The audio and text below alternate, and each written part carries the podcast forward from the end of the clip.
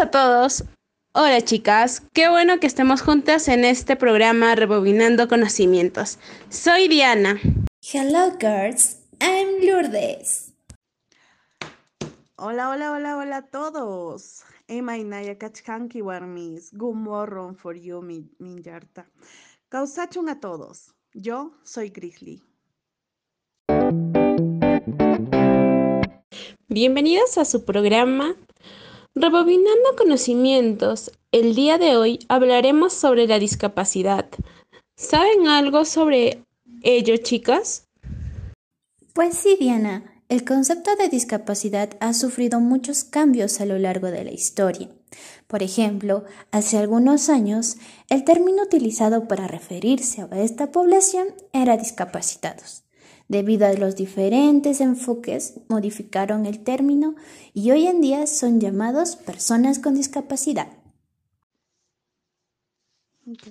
Sí, Lourdes, tienes mucha razón. Según la OMS, la discapacidad es un término general que abarca deficiencias, las limitaciones de la actividad y las restricciones de la participación. Exacto. Y según la clasificación internacional del funcionamiento de la discapacidad y de la salud, el término discapacidad engloba las deficiencias, limitaciones de la actividad y restricciones en la participación. Los factores ambientales definen barreras o los facilitadores, Podemos ver a nivel de los factores ambientales los espacios públicos, las tiendas, los comercios, el transporte público, que en ocasiones para estas personas con discapacidad es demasiado difícil acceder a ellas. Además, Lourdes, esta clasificación menciona que el funcionamiento y la discapacidad de una persona se reciben como una interacción dinámica entre los estados de salud enfermedades, trastornos, lesiones, traumas, etc. y el entorno. ¿Sabían ustedes, chicas, que en, eh, aquí en el Perú se promulgó la ley 29973, que es la ley general de las personas con discapacidad, cuya finalidad es establecer el marco legal para la promoción, protección y realización en condiciones de igualdad de los derechos de las personas con discapacidad, promoviendo su desarrollo e inclusión plena y efectiva en la vida política, económica, social, cultural y tecnológica. Por supuesto, esta ley ha ayudado a muchas personas con discapacidad a integrarse a la sociedad de una mejor manera. Esta ley, chicas, se aprueba con el Decreto Supremo número 002-2014 MIMP que tiene como objetivo restablecer las disposiciones reglamentarias de la ley número 29973.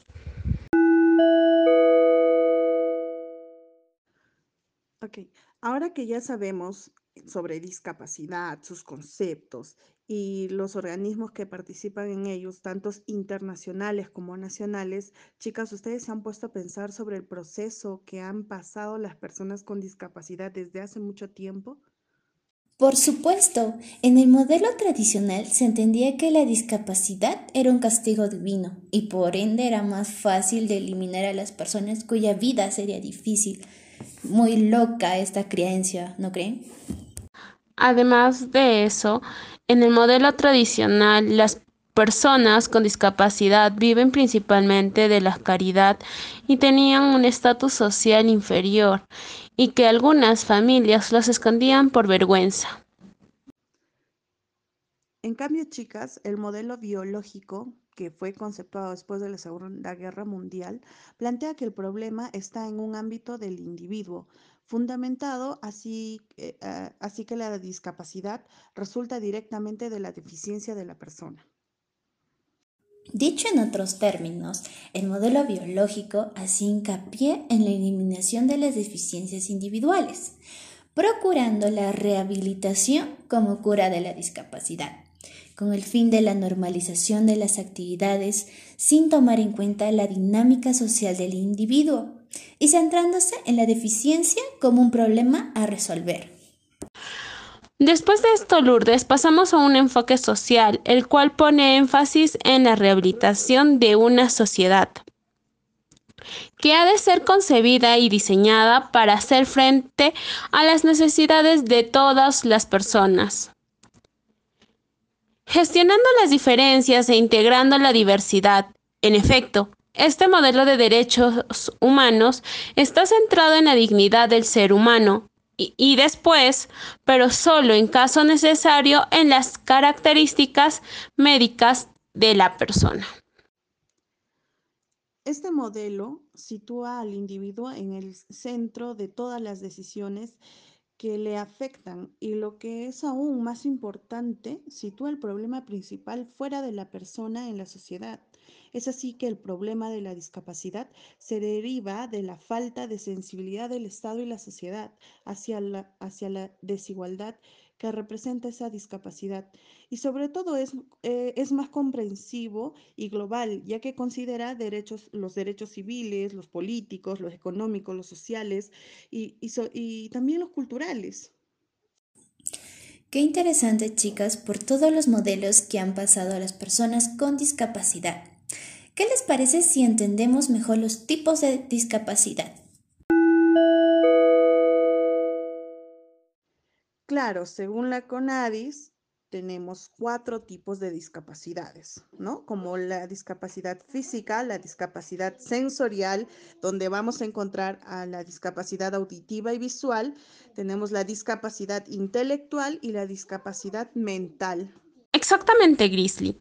Las personas con discapacidad física son las que tienen problema a nivel de cabeza, columna vertebral, piernas o brazos. Deficiencias del sistema nervioso, como hemiplejías, paraplejías, tetraplejías y a los trastornos que afectan la coordinación de los movimientos.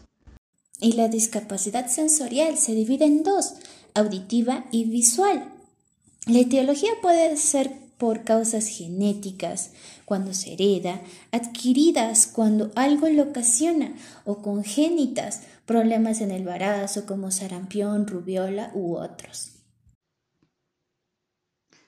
Acotando a tu información, podemos decir que la discapacidad intelectual es aquella que presenta una serie de limitaciones en, en las habilidades diarias que una persona aprende y le sirve para responder a distintas situaciones en la vida.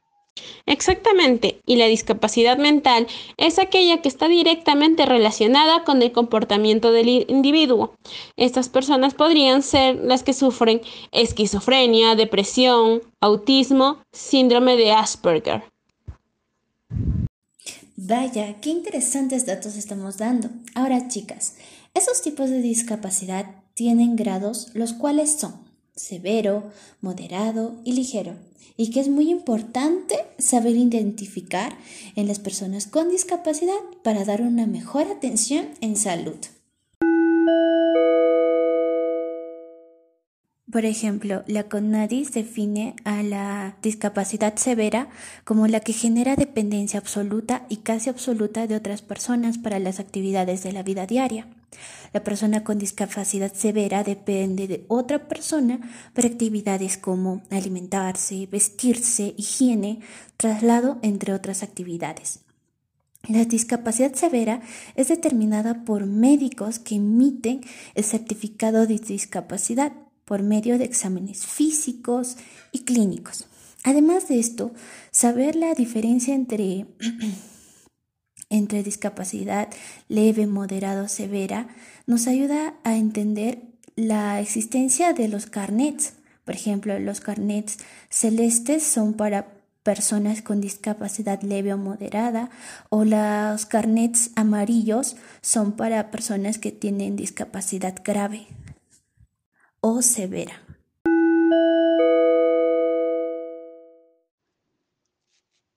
Pero Lourdes y Dianita, en ocasiones diferenciamos de, de manera errónea ciertos términos como son deficiencia, discapacidad, minusvalía. ¿Saben cuál es la diferencia? Of course. La deficiencia es toda pérdida o anormalidad de una estructura o función psicológica, fisiológica o anatómica. Asimismo, chicas, la discapacidad es toda restricción o ausencia debido a una deficiencia de la capacidad de realizar una actividad en forma o dentro de un margen que se considere normal, según lo esperado para la persona de acuerdo a su condición etaria y sociocultural. Y por último, chicas, tenemos la minusmalía. Es una situación desventajosa para un individuo determinado, consecuencia de una deficiencia o de una discapacidad que limita o impide el desempeño de su rol esperado eh, en la sociedad, en su familia, con la comunidad. En lo largo del programa hemos tratado de informar sobre lo que conlleva la discapacidad. Para acotar a toda esta información, ¿sabían ustedes que, según la Organización Mundial de la Salud, hay más de mil millones de personas con discapacidad a nivel mundial? El 80% de las personas con discapacidad viven en pobreza. El rezago educativo varía entre el 10 al 60%. El porcentaje de hombres con discapacidad empleados es del 53% y el de las mujeres es del 30%. Además, chicas, ¿ustedes sabían que existía el Observatorio Nacional de la Discapacidad? Sí, chicas, si no lo sabían, existe, el cual fue publicado el 17 de febrero del 2016. Es un instrumento de gestión del conocimiento e información sobre la discapacidad a nivel nacional, regional y municipal. Actualmente en nuestro país el 5.2% de la población aproximadamente, o sea, 1.575.000 personas, presentan algún tipo de discapacidad.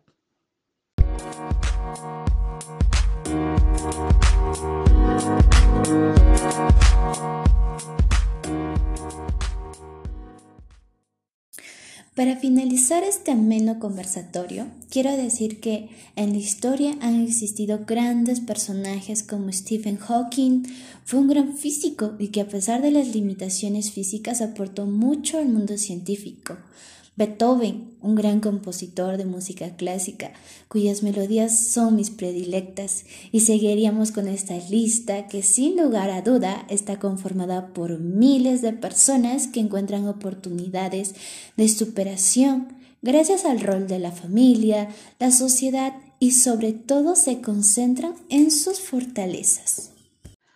Bueno, chicas, me encantó haber eh, rebobinado conocimiento con ustedes. Quiero despedir este programa con, una frase. El miedo es la discapacidad más grande de todas las personas. Solo aquellos que se cohiben en realizar sus sueños son personas con discapacidad, más no las que sueñan y logran lo propuesto. A todas las personas que nos escuchan, decirles que una persona con discapacidad no es una persona diferente, es una persona que necesita de nuestro apoyo para luchar por sus derechos que son tan igual que los nuestros. Muchas gracias. Se despide Grizzly. Bien amigos, así es como hemos llegado al final de otro capítulo de Rebobinando Conocimientos. Los esperamos en los próximos capítulos.